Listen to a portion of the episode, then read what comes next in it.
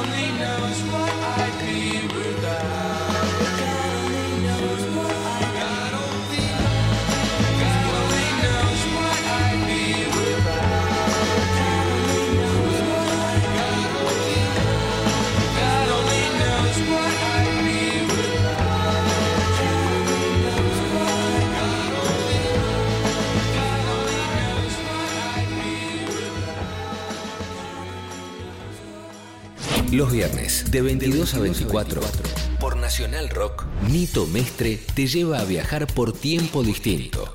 Aunque eso suene raro. Son dos horas para que la música te sirva de máquina del tiempo. De otro tiempo. De otro tiempo. Distinto tiempo. Nito Mestre. Música por músicos. Por Nacional Rock. 937.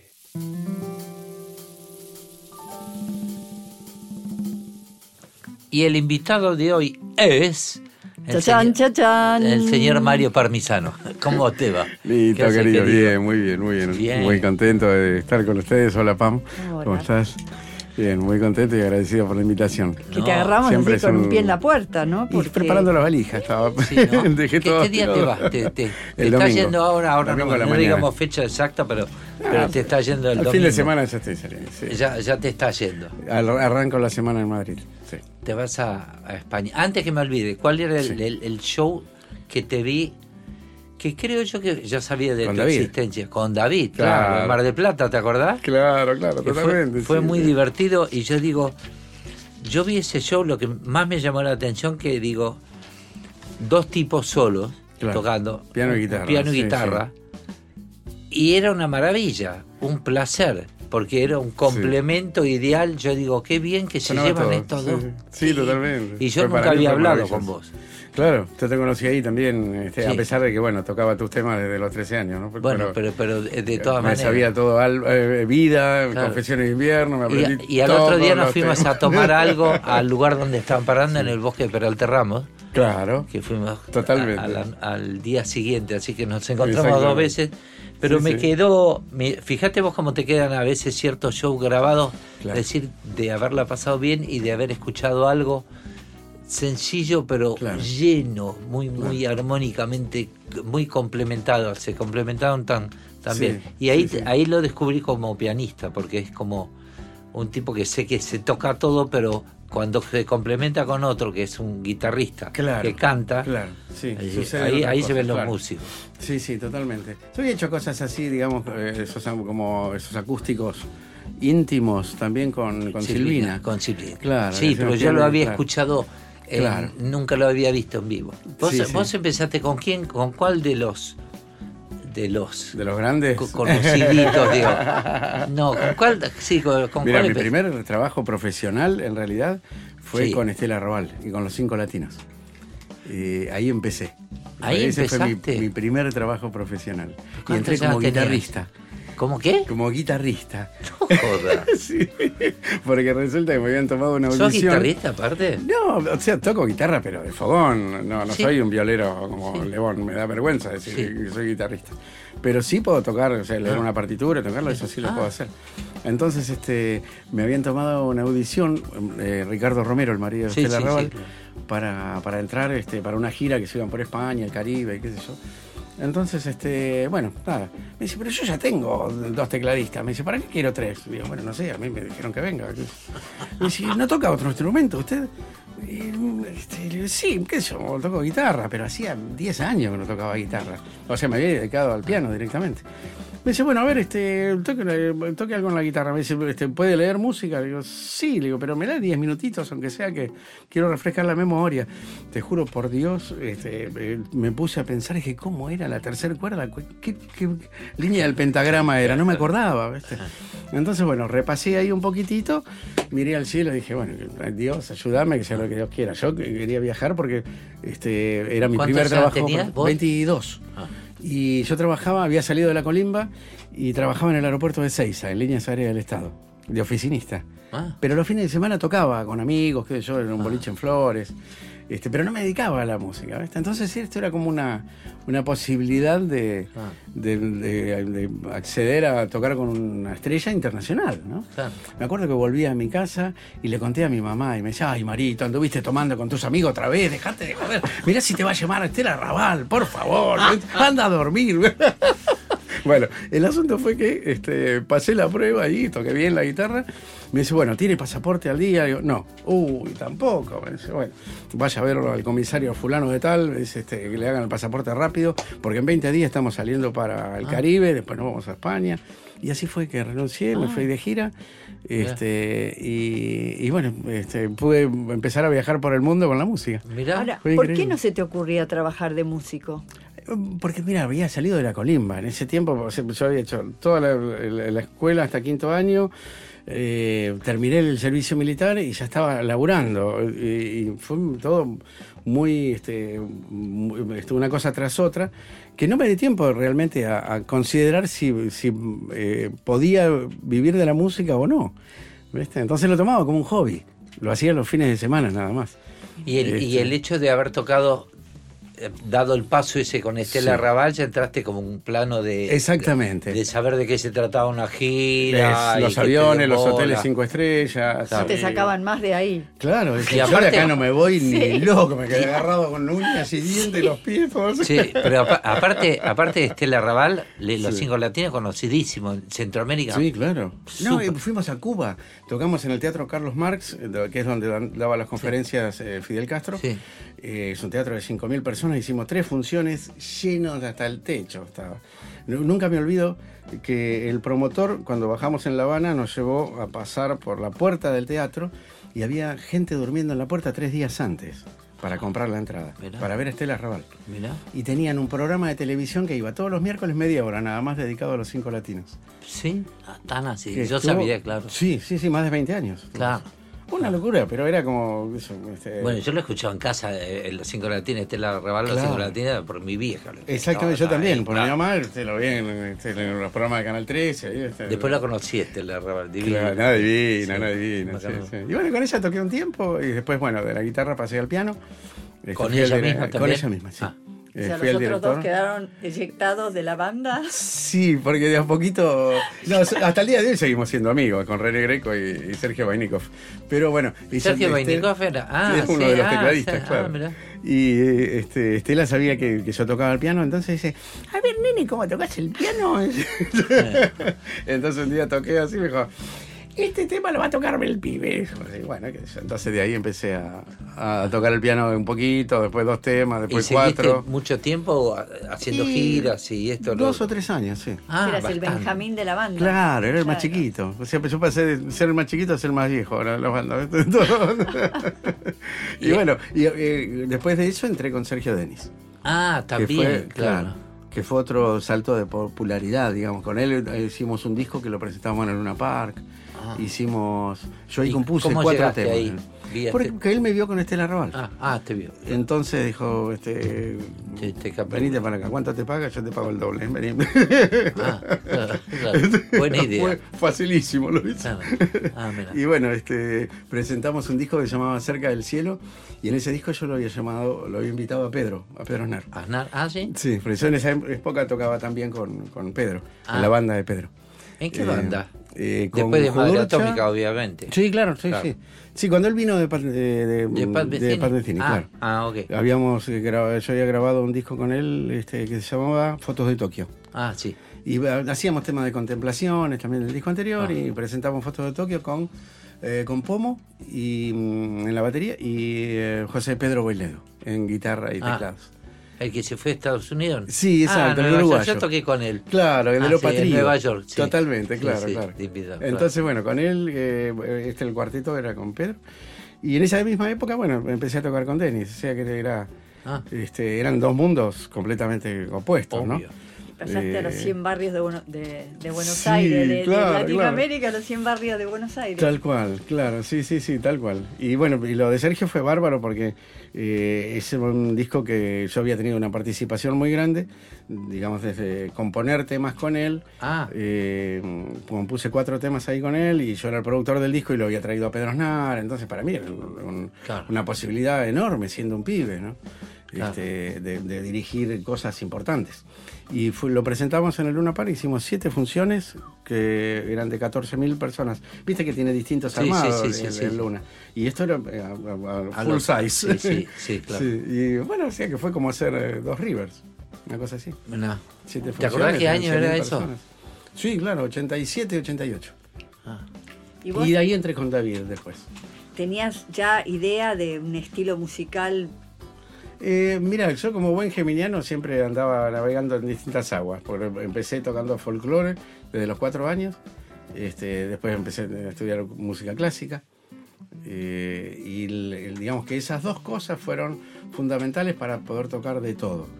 Porque el, el rasguear una samba a los cuatro años o una chacarera es algo que o lo tenés o no lo tenés Claro. nunca más en la vida.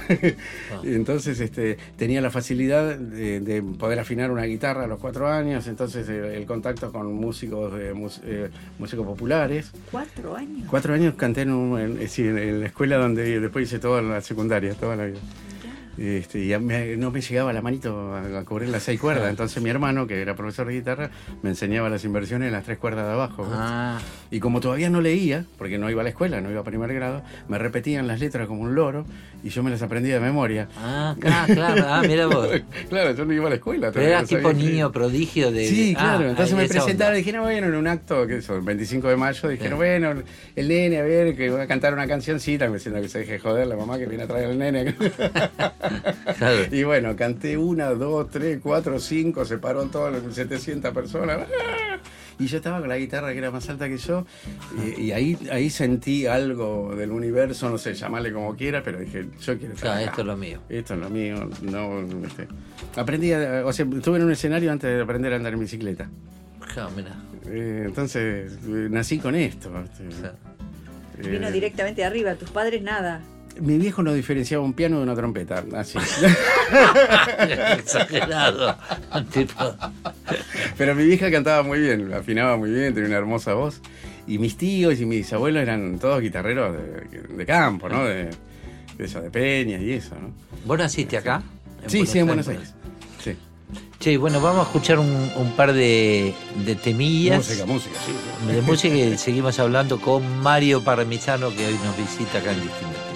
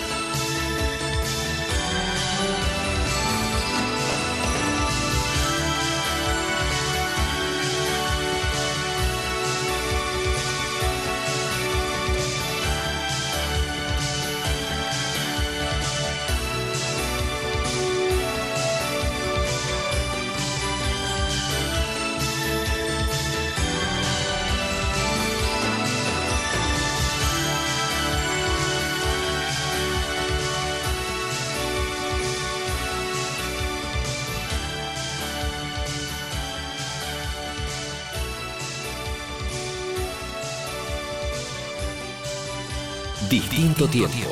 Nito Mestre. Música por músicos por Nacional Rock 937.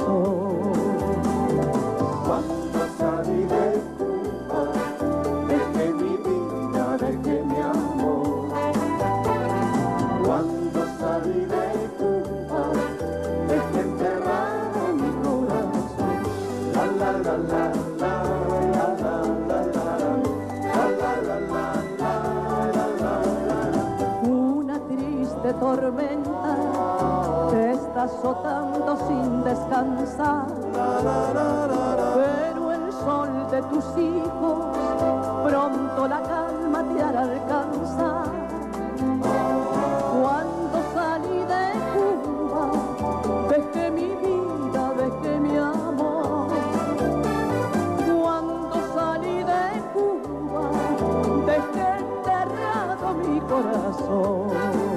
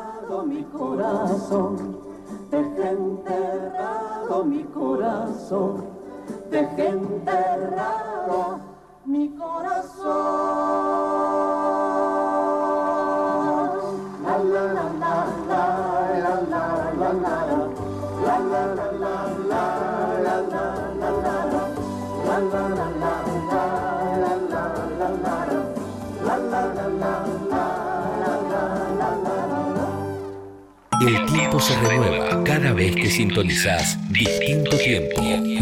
Nito Mestre, viernes a las 22 por nacionalrock.com.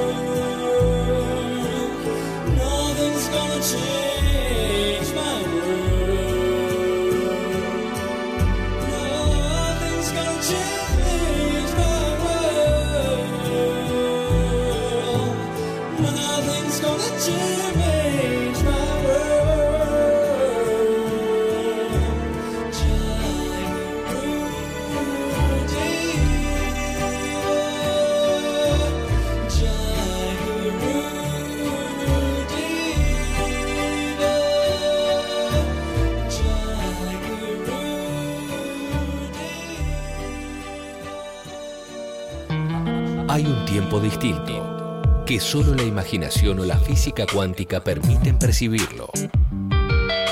O la radio. Distinto tiempo. Viernes a las 22. Por Nacional Rock. Seguimos hablando con Mario Parmisano, que hoy nos visita acá en distinto tiempo. Ca- y cantaste? Sí, claro, Can- cantaba pero sí, y cu- cuando entraste con los demás, ¿no empezaste a cantar? Porque tanto no te Sí. escuché cantar. Claro, no, no, no. Por- O sea, siempre fui como músico. Entonces, eh, digamos que esa faceta de haber cantado no, no la utilicé para nada. Ah, no. Sí. Bueno. Entonces, a veces pienso, digo, por ahí puedo cantar dos temas.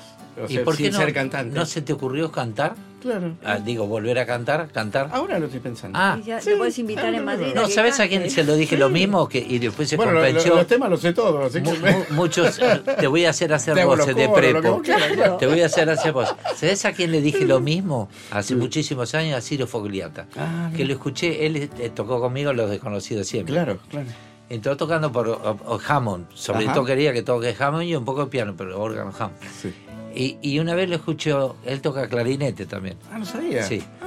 Eh, sí, como instrumento que lo tenía así. Y una vez creo que lo usamos para que toque algo. Y lo escuché cantar y yo le digo, pero vos tendrías que cantar. No, que no me animo. Es el día de hoy que está cantando. Ah, mirá, después de muchos años Claro, empezó claro. a cantar, porque yo lo agarro digo, Claro. ¿cómo no vas a cantar? también, Si claro. cantar tenés que cantar. Claro. Sí, es solamente largarse. Diría, claro, seguro, sí, sí. Che, este, y estuviste con Pedro y después de, de esa etapa, digamos, Sergio Denis dejaste y, Sí, y, y- agarraste. Y ahí entré a tocar con David. con David.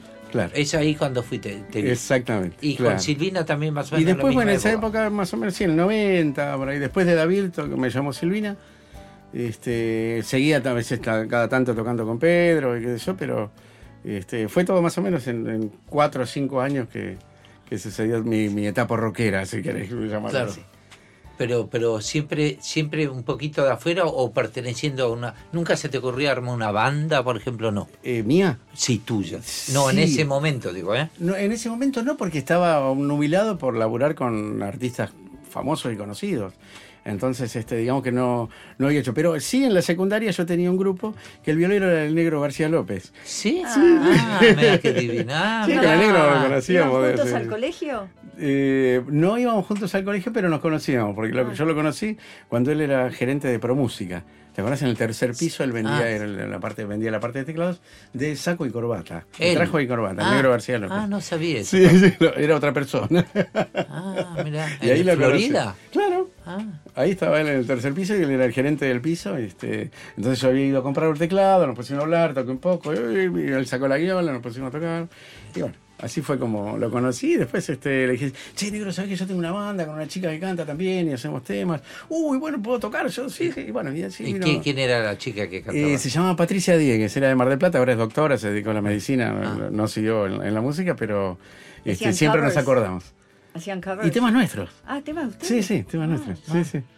Que después, bueno, ya ¿Tenés ni, ya ni me acuerdo. De ese entonces, no. Fue año 74, 75. Y no tengo Hace tanto. Nada.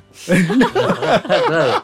Pa- Ojalá hubiera existido celulares en ese entonces. su- suena como ahora, claro. Ojalá Sí, celulares, tanta- la, la cantidad de fotos que tendría. tanto. Claro, claro. Es lo que le digo a los pibes. Saquen fotos y filmen todo. Antes no podíamos. No había nada, salía carísimo. Claro, exactamente, exactamente. Sí, y con David, ¿cómo lo conociste? Ahí, tipo, de encontrarse. Y también, bueno, él, él lo conocí un día que tocábamos con Pedro y él vino a vernos. Y, y le dijo a Pedro, te voy a afanar el tecladista. "Ah, de frente- de frente a Marta". Sí, sí. Y bueno, y después este eh, un- dos veces tuve la oportunidad. Bueno, con David tocamos con Spinetta varias veces. Sí. Y una vez que estuvo Charlie también, eh, en el, habíamos tocado en el Coliseo. Y después eh, se había hecho en el, auditorio, en el auditorio La Plaza, en el complejo La Plaza, ¿te Sí, acordás? sí. Eh, habían hecho una clínica como de bateristas, algo de, de, este, de baterías y platillos, no voy a decir Sí. la marca, pero este el negro Colombre me dijo, che, para mí, ¿y si le, le digo a Luis para armar un cuarteto para tocar? Le dije, me muero. Así que fuimos con Badalá, el negro Colombres, Ah. y hicimos este, Luis un cuarteto con, el- con Spinetta y Ah, sí. Wow. Eh, sí, y tocamos dos días ahí en el auditorio de la plaza. Fue para mí increíble. Fue, Fue, como tipo, ah, fue tipo una ocurrencia. una cosa especial para ese Ah. evento, ¿viste? Ah, Pero hicimos, qué sé yo, Ricky está listo, eh, eh, no sé, este, Ah. eh, Cama Feo, eh, Ah, me gusta ese tajo, tocamos un montón de temas. Ah, o sea, un concierto de, qué sé una hora, una cosa así. Claro, claro. Pero para mí fue inolvidable. Imagina que tocar al lado de Spinetta fue- fue tremendo. No, y claro. lo conocí por David. claro. Este, cuando tocamos, presentamos un, un concierto con David en el Coliseo. Eh, Luis había venido a tocar, inclusive habíamos hecho eh, un tema juntos con David y lo tocó Luis. Este, así que para mí era eso, este, cumplir el sueño del pibe. ¿Y grabaste con David? Sí, grabamos un ¿Cuál? disco que se llamaba Contactos. No.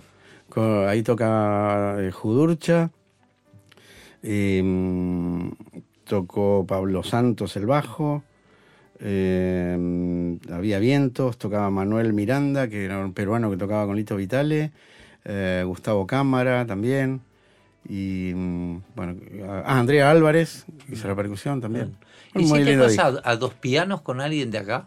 Eh, mira, es una cosa que me hubiera gustado hacer Porque algún lo nombraste concierto. a Vitale, digo, algún pianista, digo, Sí. esa clase. Porque no. No, la otra ¿Viste vez- cómo se encuentran afuera? Claro, que totalmente.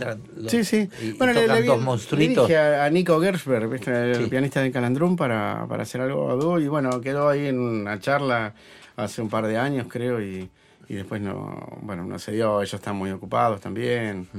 Pero sí, claro, me hubiera gustado. Después hice un, un show en, ahí en eh, Notorious, Ah. que este, había dos pianos y bueno, invité a algunos amigos pianistas Ah, para bueno, tocar un, un tema con cada uno y eso. Pero fue muy lindo, muy lindo. A mí me gustó mucho. Claro. Lo disfruté mucho. Che, eh, Espera, ¿cuál es la impronta que tiene Parmi que todo el mundo lo quiere lo quiere para, para su banda? dúctil, a- a- bueno, te- técnica, Ah. dúctil y, y chau, eh, es así, tipo, Claro. a- a- adaptable, tipo, lo escuchás decís, sí, ya sé que puede tocar, es, es, es más que obvio, pero no es Claro. solamente técnica, sino que yo, lo que, ya, lo que me llamó la atención, hay tipos que en una de esas se tocan todo, pero está tocando con otro y lo apabullan y decís, bueno, Ah, loco, claro. dejarlo tocar al otro. Claro. Por, por favor, dejarle un espacio porque yo si te llego a llamar ya sé lo que me vas a hacer. Me vas a tapar Lo voy a y no me- sufrir, voy, a sufrir y te voy a querer matar a los dos días. Entonces, no, Claro, claro. Hay, que, hay que ser dúctil porque eh, Claro. ¿viste? si no es tipo, me- la pelota es mía, Claro, me la claro, llevo claro.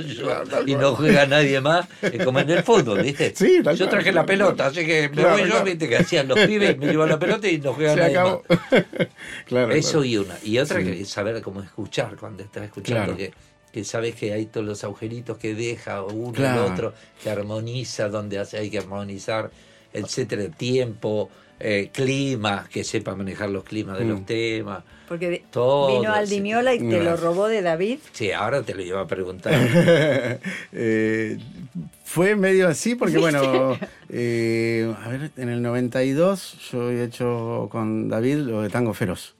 Habíamos ah, ah, hecho... vos estuviste ha- haciendo Claro, eso. sí, yo fui el único que no tuvo, este, la digamos, el feedback del crédito de haber participado, porque ¿Por yo qué? justo me fui.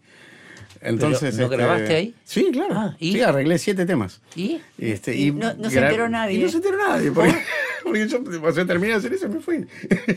Ah, Este, me ah. fui a Estados Unidos. Ahora hacemos un cortecito porque estamos en- para redondear y, y Sí. tiene que contar. La otra Yo etapa. ya la escuché, pero La otra etapa. Tiene que, que empezar de nuevo. Claro, tiene que empezar de nuevo a contarla, la tiene que contar. Vamos con Tango Feroz. Dale, con Tango Feroz, si escuchamos algo de Tango Feroz, que tuvo arreglado siete temas y nadie se enteró, a partir de ahora se van a enterar todo el mundo de que Mario Parmisano estuvo ahí. Eh, ya volvemos, estamos en distintos tiempos.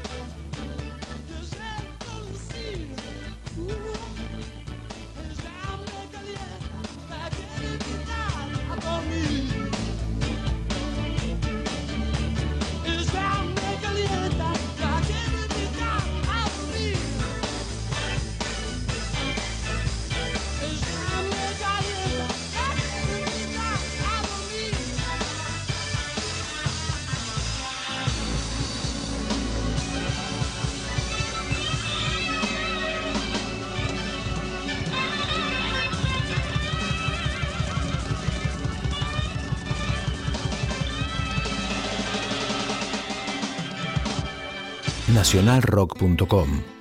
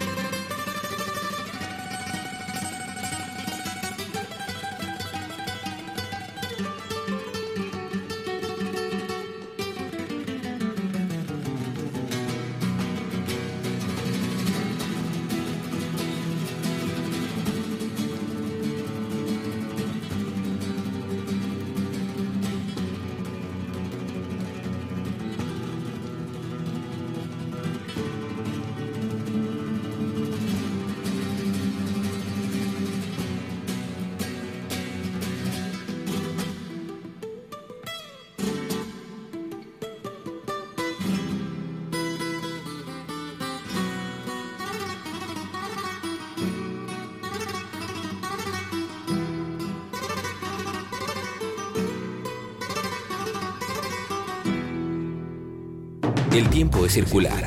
Gira como un disco. Pero los viernes, Nito Mestre te conduce por un tiempo nunca visto. Distinto tiempo por nacionalrock.com.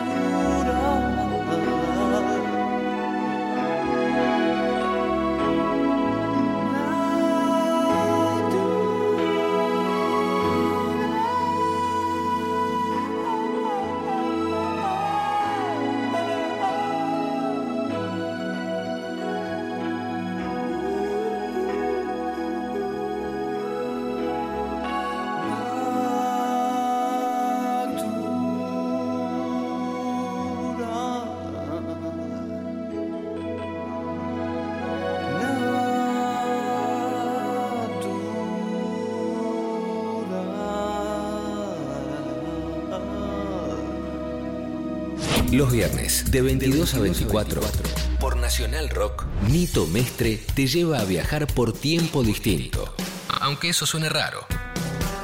Son dos horas para que la música te sirva de máquina del tiempo. De otro tiempo. De otro tiempo. Distinto tiempo. Nito Mestre. Música por músicos. Por Nacional Rock. 937. ¿Cuál es la pregunta del millón? ¿Que estamos acá con Sí, quién? ¿Con todo. Mario Parmisano en distinto sí, tiempo? Sí, no, pero digo, la pregunta del millón ya lo contó 50 veces. No, ¿Cómo? 51. 51. ¿Cómo? No, porque es entretenido. Vos me la contaste. Estados ¿Cómo se separó Generis? No, no, no, si él no sabe eso. No, ¿cómo, cómo llegó a Aldi Meola? Claro. ¿Cómo? Contadme todo, la del cassette, toda la historia. Toda la historia. Es bueno. muy entretenido. Sí, sí, sí, sí, la verdad que sí, este, es increíble lo que, lo que me sucedió en la vida. Eh, como te contaba antes, yo estaba, había terminado de, este, la producción de Tango Feroz y, y vino a la Argentina a tocar al Dimeola y en el grupo estaba el hijo de Estela Raval, eh, que yo lo conocía por haber tocado con la mamá. ¿no? Entonces este, Ah, sí. me invitó al teatro, fui al teatro y ese día había nacido mi primer hijo varón, Enzo. Entonces salí de la clínica Basterrica y me fui para el, para el ópera. ¿Lo dejaste a tu hijo ahí? No, estaba con la mamá, estaba Ah, bien, ah, había nacido, bien, le dije, me quedo. Me dice, no, ¿para qué te vas a quedar? Me dice, ¿quién te? ¿Te invitaron a ver un show de Aldimeola? Le digo, sí, me encanta, anda, anda tranquilo, que yo estoy bien.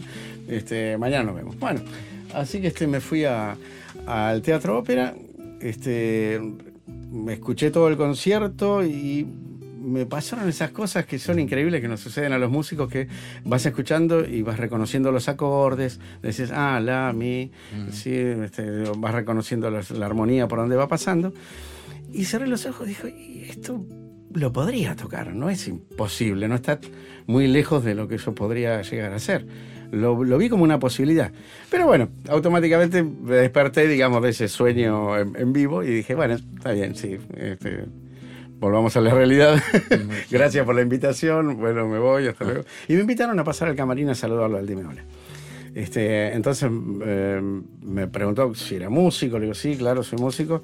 Y me dicen, ¿con quién tocaste? Le digo, mire, que usted conozca a Pedro Aznar, es el único referente que le puedo decir que. Ah, sí, claro, Pedro, sí, sí, I know Pedro. este, entonces eh, me dice, ¿y tenés algo tuyo para escuchar? Le digo, no, obviamente que encima no tengo nada, pero se lo puedo traer mañana o, o en otro momento. Me dice, no, que yo mañana ya me vuelvo a Estados Unidos. Entonces, bueno, le dije, se lo llevo al aeropuerto. Y me, me miró como diciendo, y, y bueno, qué sé yo. Sí, amoroso. y. ¿Para qué te vas a molestar, no? Claro.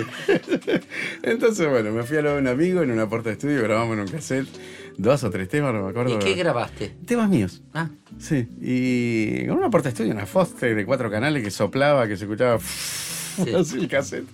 Y bueno, fui a verlo al aeropuerto, se lo llevé y se sorprendió cuando me vio, viste, en el aeropuerto. Me dijo, Mario. Oh". Le digo, bueno, te traje el cassette con los temas. Y con una sonrisa se quedó eh, mirándome y me preguntó, ¿y tu hijo cómo está? ¿Está bien? Le digo, sí. Y se llama Enzo Parmisano. Eh, ver italiano. Por ahí él tiene- descendencia Claro. italiana. Así que por ese lado como que pegamos onda, ¿no? Entonces, este, me dice, bueno, yo lo voy a escuchar. Lo voy a escuchar. Adiós, chau, chau. Y subió las escaleritas. Y yo me quedé diciendo, este tipo No me va a llamar ¿Qué nunca. Corno, va a escuchar este cassette, lo tira en el primer cenicero que vea y acá se terminó mi sueño. Bueno, volví, este, como, qué sé, este, no decepcionado, pero no tampoco muy esperanzado de que, mm, que suceda algo, ¿no? Pero viste que uno siempre guarda una, Sí, una sí. llamita, decís, y capaz que lo escucha, ¿viste? Claro.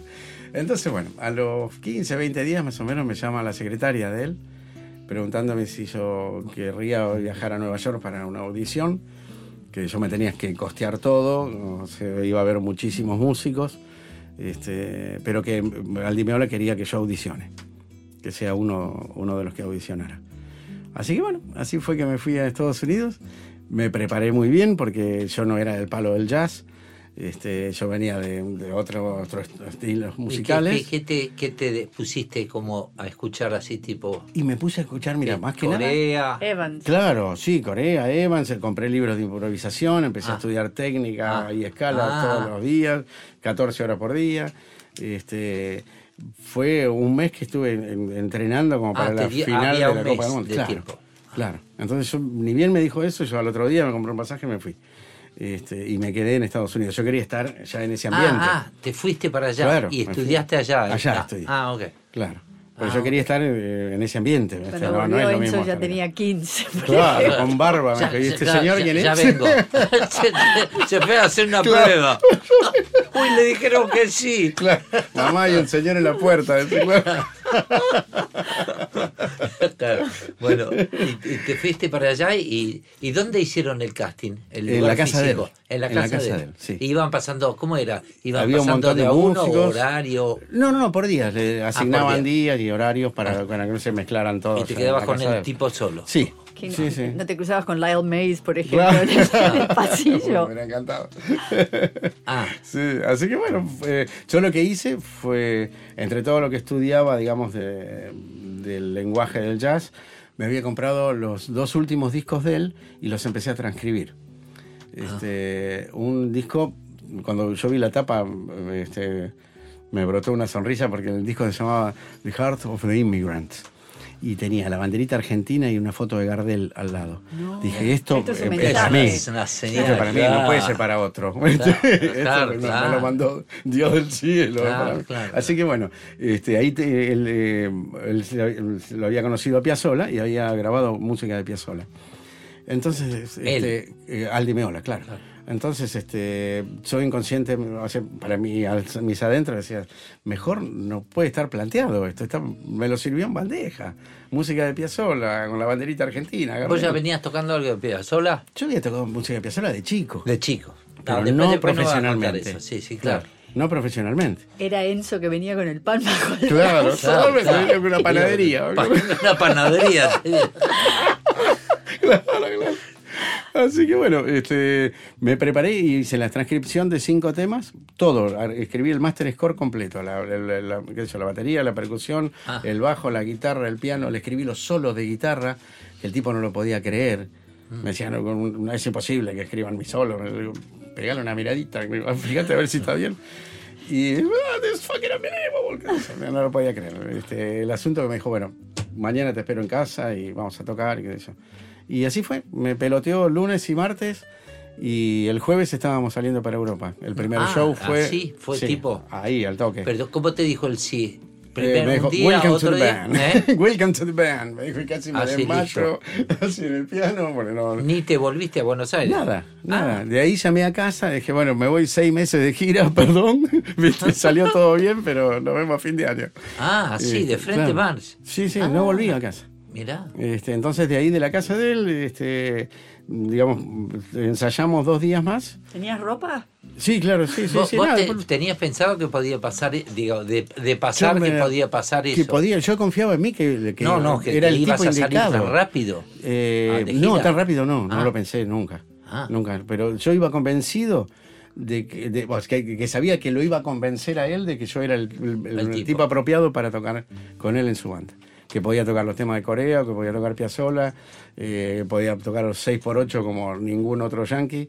Ah. Entonces, este, yo sabía, para mí interiormente, que yo estaba ¿Y en cuánto- mejores condiciones ¿Y que otros. cuánto ensayaste con la banda? ¿Con, o con quiénes saliste? con Arto Tumboyasian en percusión, un armenio, y... mm, eh, Él llevaba la alfombra, de paso. Claro. Con ese, claro, claro. con ese apellido. claro, claro. Tal cual, Y- tal cual. y- Y, después eh, Chris Carrington, tocaba guitarra clásica. Ah. Eh, y era un, bueno, eh, al de Meola y yo. Yo tocaba solamente el piano. Y mm, este, nos fuimos a Europa, tocamos el primer día en París, el segundo en el Royal Albert Hall de Londres. No ¿Y jodas. vos no conocías Europa? Yo no conocía Europa, me, decían- me cargaban porque decían, ¿estuviste acá alguna vez en esta en París? No, en Londres, no, tampoco, en Italia, no, tampoco. ¿Es tu primera vez en todos lados? Me dicen, sí, yo Y no en conocía el Europa. Royal Albert Hall tocaste Sí. el segundo día. El segundo Wow. show, sí, casi me desmayo, porque eh, yo entraba en el tercer tema, me acuerdo, ¿no? Porque, bueno, este, como ensayaba, había ensayado muy poquito, no tocaba todo el concierto. Ah.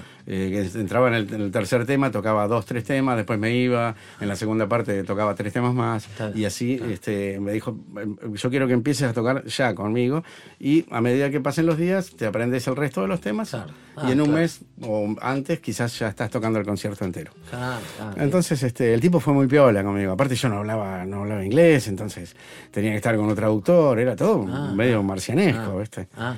No, no fue fácil, Claro. no fue fácil. Este, ¿Te pagaban él- lo mismo que un americano? Ah, no sé, no creo.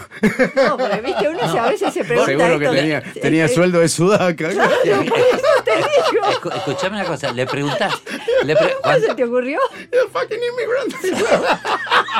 Claro. Escu- Escuchame una cosa. Le preguntaste, le preguntaste, estás en la banda. ¿Y cuánto voy a cobrar? No, no, No, no, eso fue... Porque fue- en algún momento le tenés que preguntar, tipo. Fue cómico porque el tipo me decía, pero ¿cómo no sabes inglés? Me dice, y- yo te digo, B flat 13. Digo, no tengo ni idea qué me está diciendo. Y, y le digo, play. Entonces el tipo tocaba el acorde en la guitarra y yo se lo tocaba en el piano. Y- y- ok, está bien, fenómeno. Está listo. Digo, Era más fácil sin hablar. y con esto. What- what about, con la uh, guitarra, what about the- what about the money? A esa parte, ahí sí sabes inglés. Entonces el tipo vino un día al ensayo con, un, con una bolsita. Así me dice, I have a present for you. Oh, thank you very much. What is that? A fucking English course. Entonces, bueno, me regaló el curso de inglés y me dice, en los aviones, en vez de ir escuchando música, ponete los auriculares y anda aprendiendo inglés. Bueno, ok, fenómeno. A los tres meses, abre la puerta y yo estaba discutiendo de guita con la secretaria en la oficina. En inglés. Claro, en inglés. Y el tipo dice, maldita sea la hora que te regalé el curso de inglés. Muy bueno. Sí, y así, bueno, qué pasaron 15 años. Sí, ahora nos seguís contando de, Dale. de- de esto. Estamos con Mario Parmisano en distintos tiempos. Ya venimos. Muriéndonos de risa. Así es.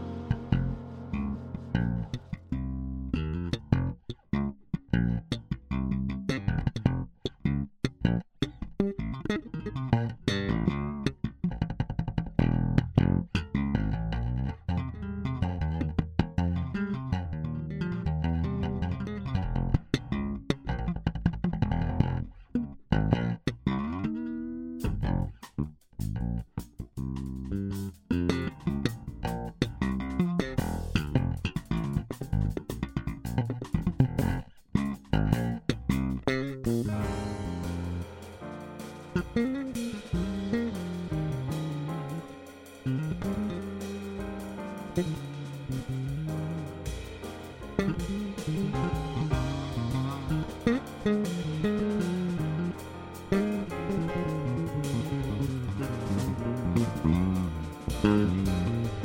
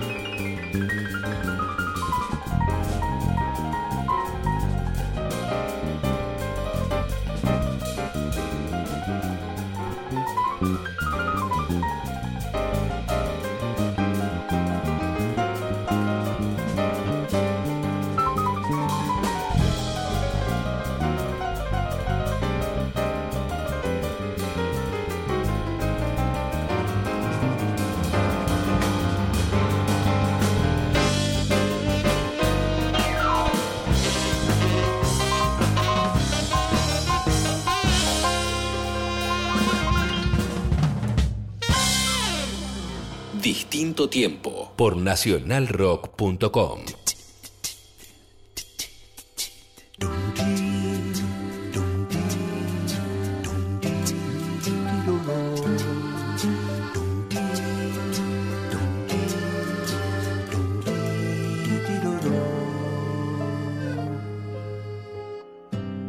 Cuando te amo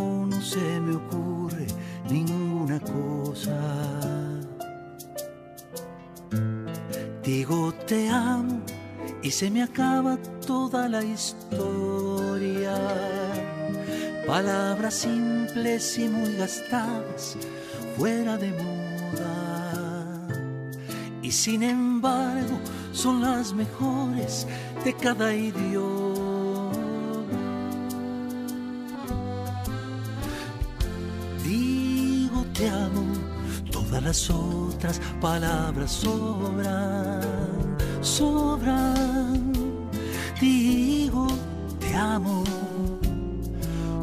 Las otras palabras sobran.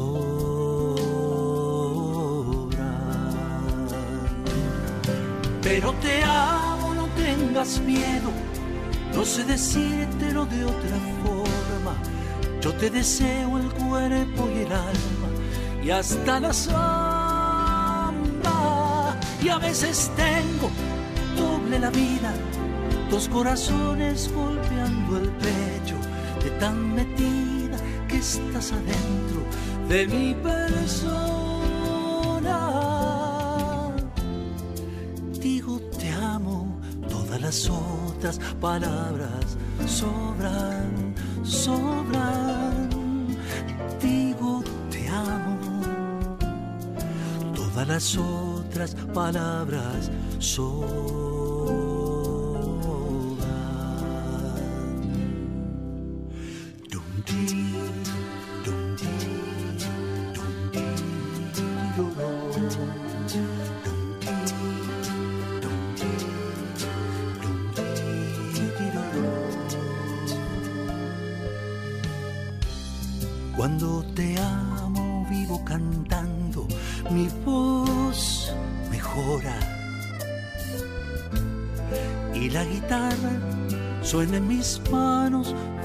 Frases hermosas. Tu amor me salva y me consuela de tantas cosas. Pero es difícil que se me ocurra alguna historia. Digo te amo, todas las otras palabras sobran, sobran.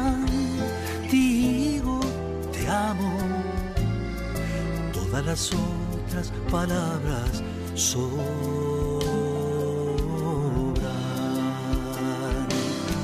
Si me dejaras, no sé qué haría, me quedarían las alas rotas y mis canciones más solitarias y dolorosas. Esas palabras del desencanto que cuando salen tuercen la boca. Esa tristeza que es la más triste de cada idioma. Digo te amo, todas las otras palabras sobran, sobran. Digo te amo, todas las otras palabras sobran.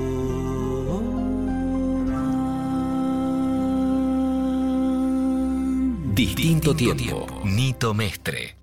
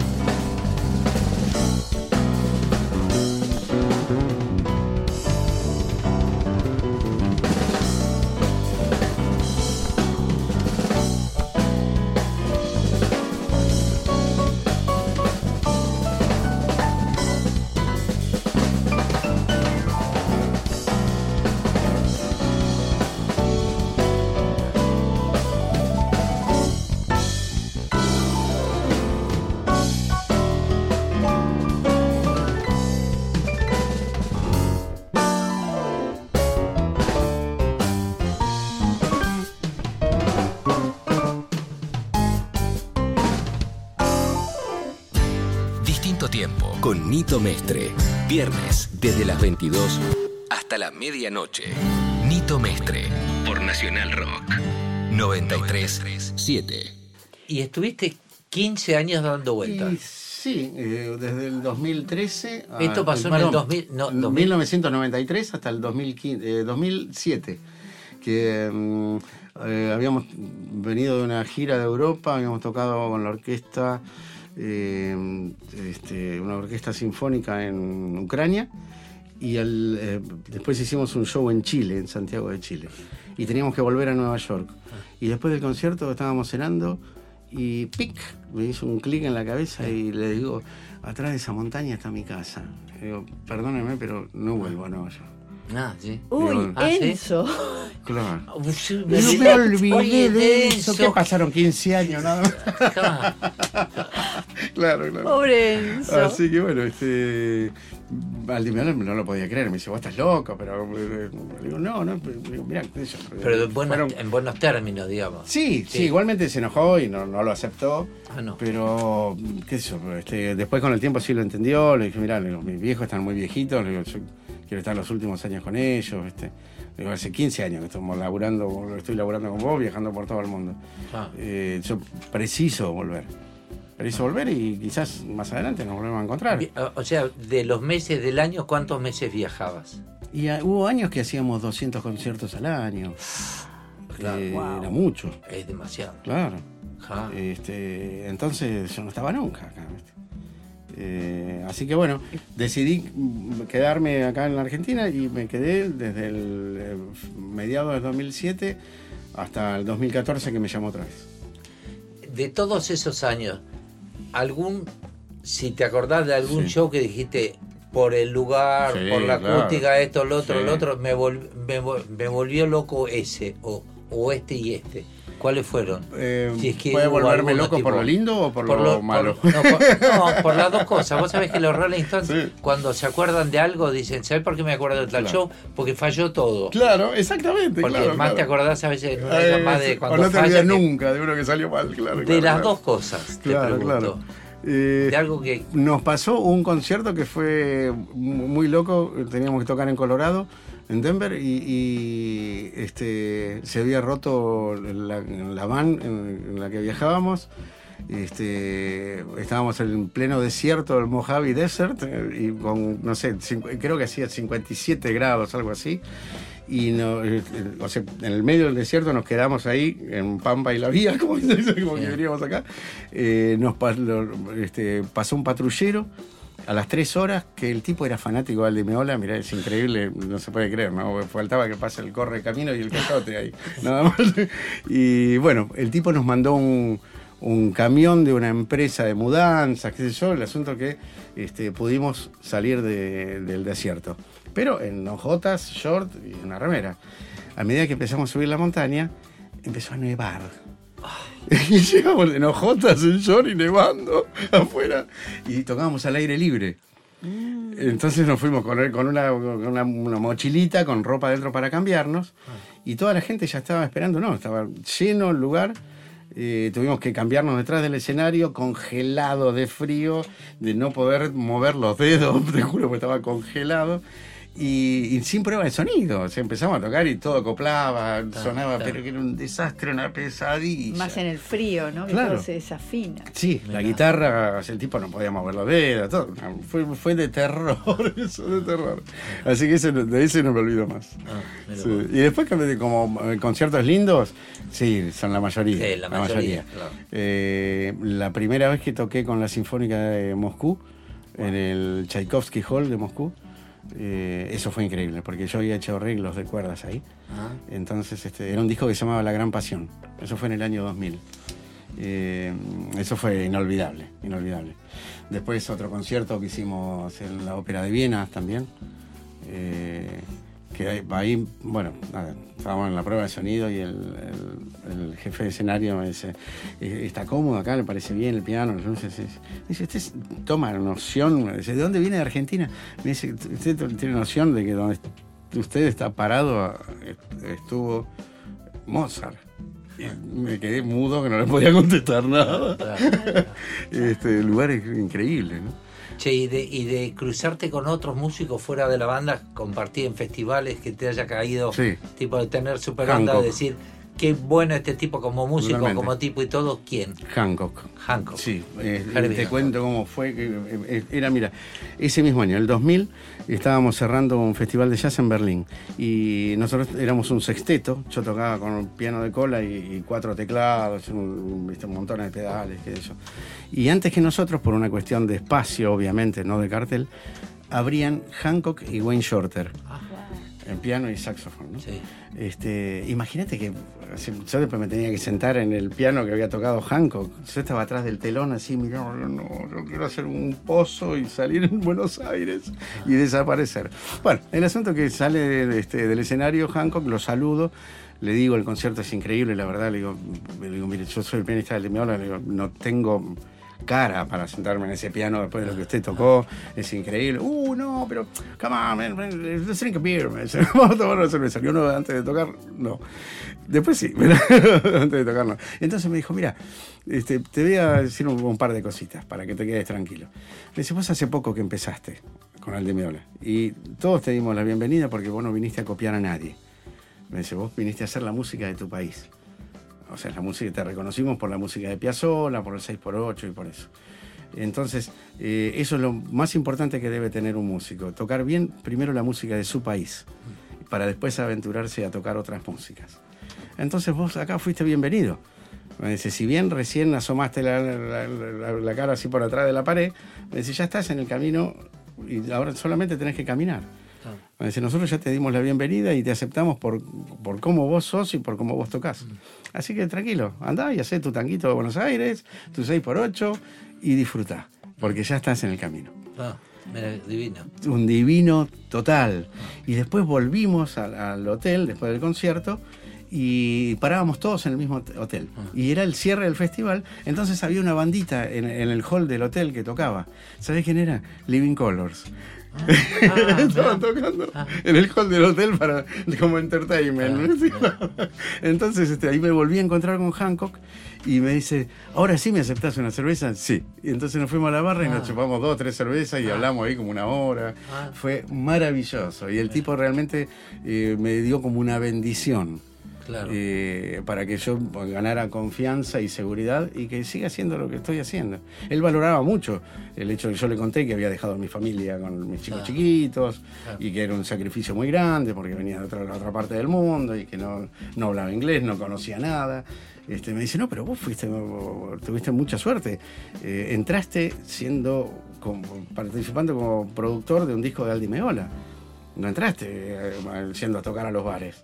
Dice, así que acá te- en Estados Unidos te dimos la bienvenida eh, de un grande. Así que disfrutalo y hacelo. Hacelo porque vos lo único que tenés que hacer ahora es preocuparte por tocar y nada más. Ah, Así que bueno, ese fue el, el- el encuentro más maravilloso que tuve con, con esos músicos soñados que vos admirás de toda la vida. claro. ¿Y fue muy duro para tu familia todo, toda esta carrera tuya musical? Sí, ellos la padecieron. Quizás yo las disfruté y ellos la padecieron, que eso más que nada, este, Sandra, ¿no? La mamá de mis hijos, este, ella tuvo que hacerse cargo de... de, ¿Pero lo digamos, entendía? de- sabía que era mi vida. Entonces Claro. yo cuando la conocí a ella le digo, mira, yo ya estoy casado y enamorado de la música. Si podemos convivir los tres, está todo bárbaro, pero yo no voy a- esto no lo voy a dejar. Entonces si vos aceptás y, y amás lo que yo amo, bárbaro.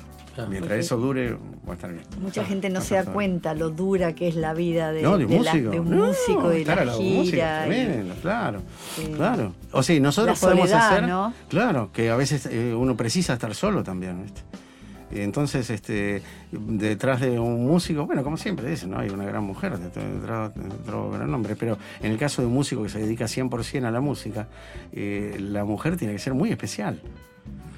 Porque toda esa inseguridad que tenemos nosotros, eh, la mujer la tiene que manejar, este, destruirla, ¿no? Y darle seguridad a, la- a su pareja. Yo, yo que trabajo con Dominic Miller. ¿nunca lo conociste?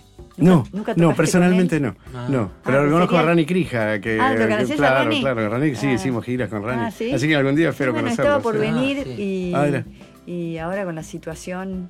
Claro, eh, sí, se pero viene complica. Hamassini. eh, Sí, qué bueno, qué eh, bueno. Pero el año pasado iba a venir y tuvo un problema de corazón y no pudo hacer la gira. Vamos. ¿Dominic? ¿sí? No, pero anda bien Sí. ahora. Sí, Ah, claro, bueno, en bueno. mayo iba a venir.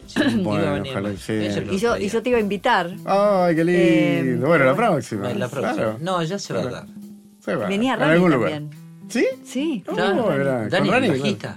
Rani, Rani, Rani. el percusionista. Al No. percusionista. Sí, sí, Ah, que es de el Marruecos. ¿Cómo Sí, se sí. llama el, el bajista? Nico Fishman. Nico Fisman. ¿No lo Ajá. conoces a Nico Fisman? Ah, no. bajista. El bajista. No, no. Divino, un, un animal. Mirá, qué lindo. No, me encanta la, la, la música. Pero él que también le hace. pasa lo mismo que a vos. Claro. Este tiene hijos chiquitos y no está Claro. nunca No está porque nunca, tiene siempre gira. giras. Claro. Cuando no está o con él o Sting, Sting, claro. Claro, Está- claro, sí, sí, sí. eh, Sí.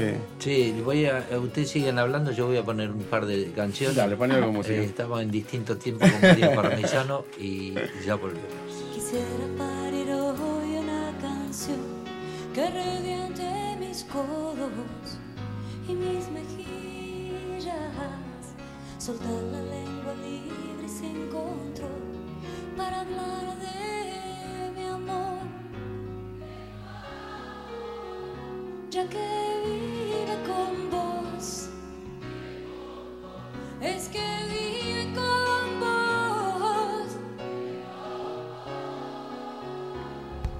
Quisiera parir hoy una canción porque el cuarto menguante no hace frío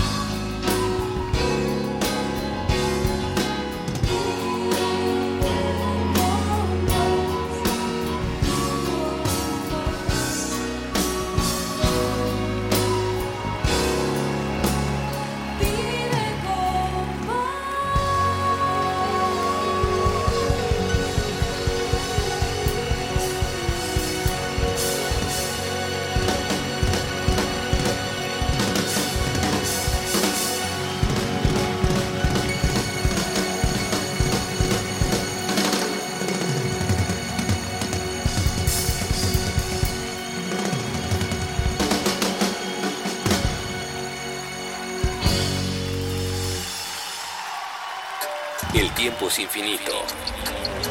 Como un tema cuyo conteo se vuelve irreversible.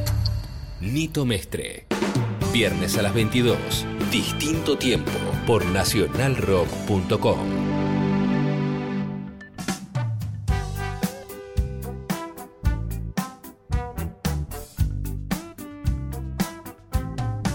Bueno, tenemos menos tiempo ahora, entonces... eh, Redondeamos.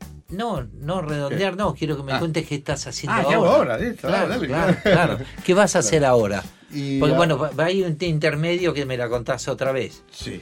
pero digo, es que claro, entre lo tocar, de Aldi. Meola y, y- y ahora pasaron un montón de cosas, supongo. Sí, claro, claro, sí, sí, porque yo dejé de tocar con Timeola en el 2015. Claro. Este, bueno, qué sé yo, los últimos años toqué en el Colón, acá, eh, eh, el Gran Rex una cosa que organizó el Mozarteo, un argentino también. Haces cosas con, con, con Piazzolla, te dedicaste Sí. también mucho. Sí, y sos sí, uno de haciendo- los que, digamos, bendecido por la familia de alguna manera, ¿no? Sí, me quieren mucho, yo los quiero mucho, por supuesto. eh, eh, para mí es una, una responsabilidad enorme y, y tener el cariño y el respeto de ellos para mí es muy importante. Que A pesar digo- de que no lo conocía Astor, conozco toda su obra y lo quiero como si hubiera sido un tío mío. Claro. Entonces sé que voy a hacer la música de, de él toda la vida. Y aparte que le encontré una vuelta de poder hacerlo a mi manera y sin que pierda la esencia del lirismo de la música de Piazzolla y, y es eso de que cerrar los ojos y ves Buenos Aires. Entonces, este eh, eso me da la posibilidad de hoy en día de, de ir a tocar a España, voy a tocar en la sala Clamores. ahí en Ahora Madrid. te está yendo. ¿sí? Sí, me voy el domingo y toco el 6 de octubre en Clamores. Y bueno, la idea es empezar a, a moverme en Europa con un trío que armé allá, este, con Alejandro Berta en bajo, que es un amigo argentino que vive en España hace muchos años, y Juanma Barroso, un baterista de jazz eh, madrileño. Muy bueno. Pero vos me dijiste que, eh, que presentaste un proyecto.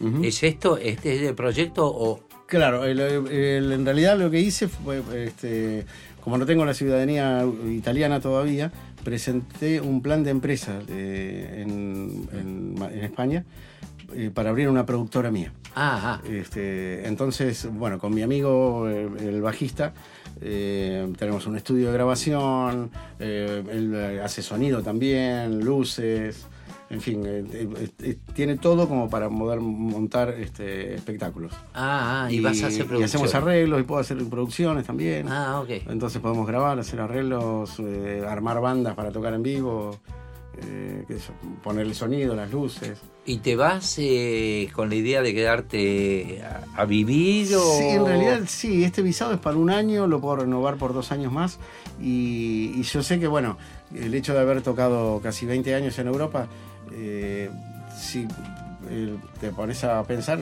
toqué más tiempo en Europa que acá. Acá, claro.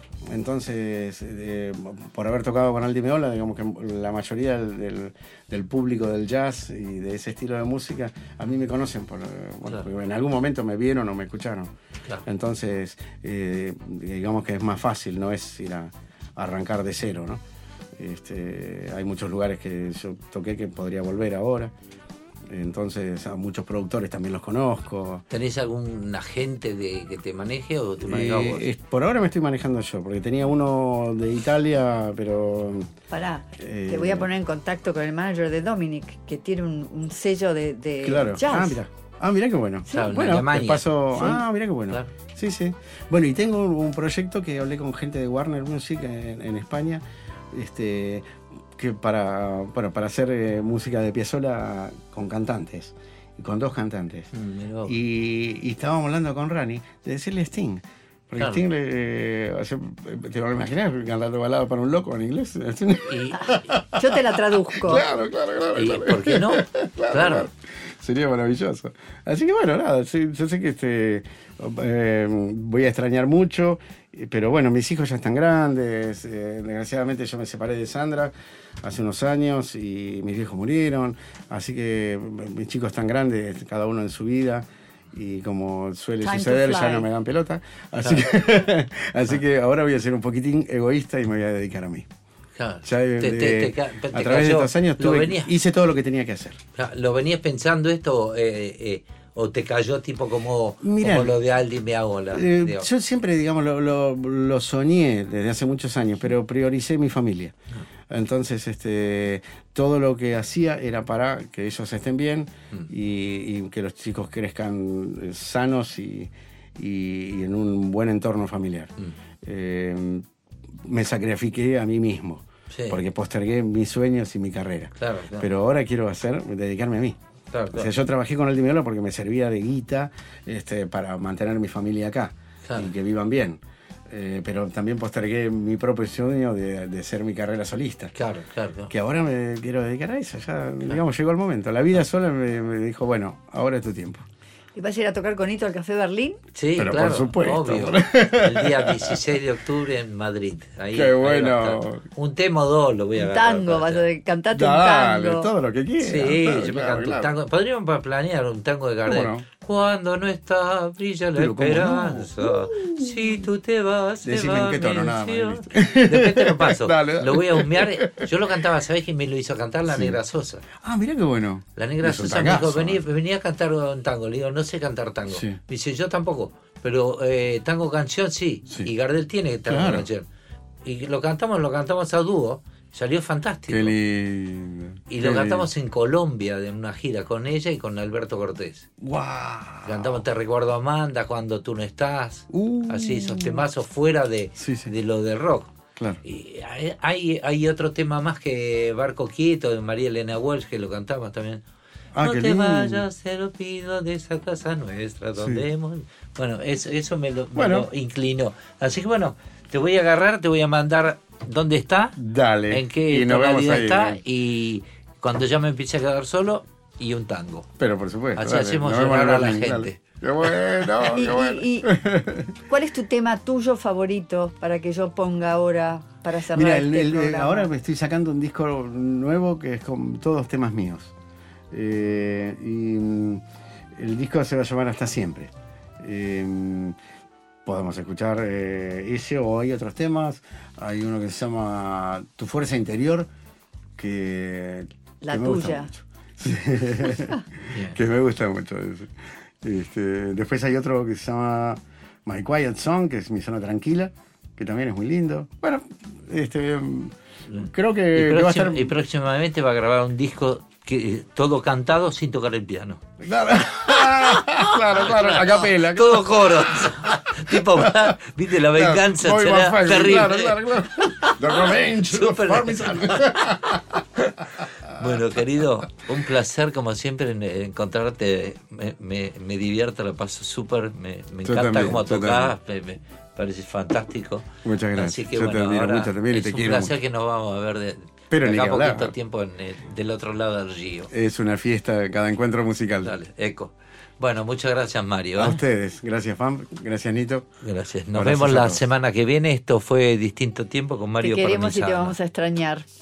Igual. Bueno, Thank you. chao, chao. Chao, que suenen con los angelitos.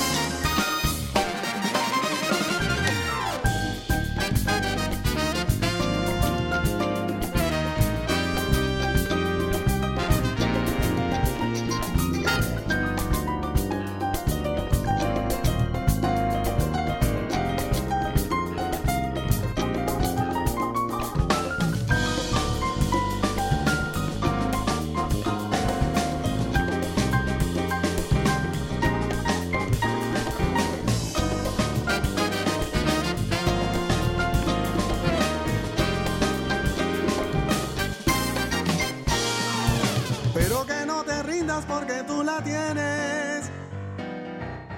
Cierra los ojos y escucha el corazón.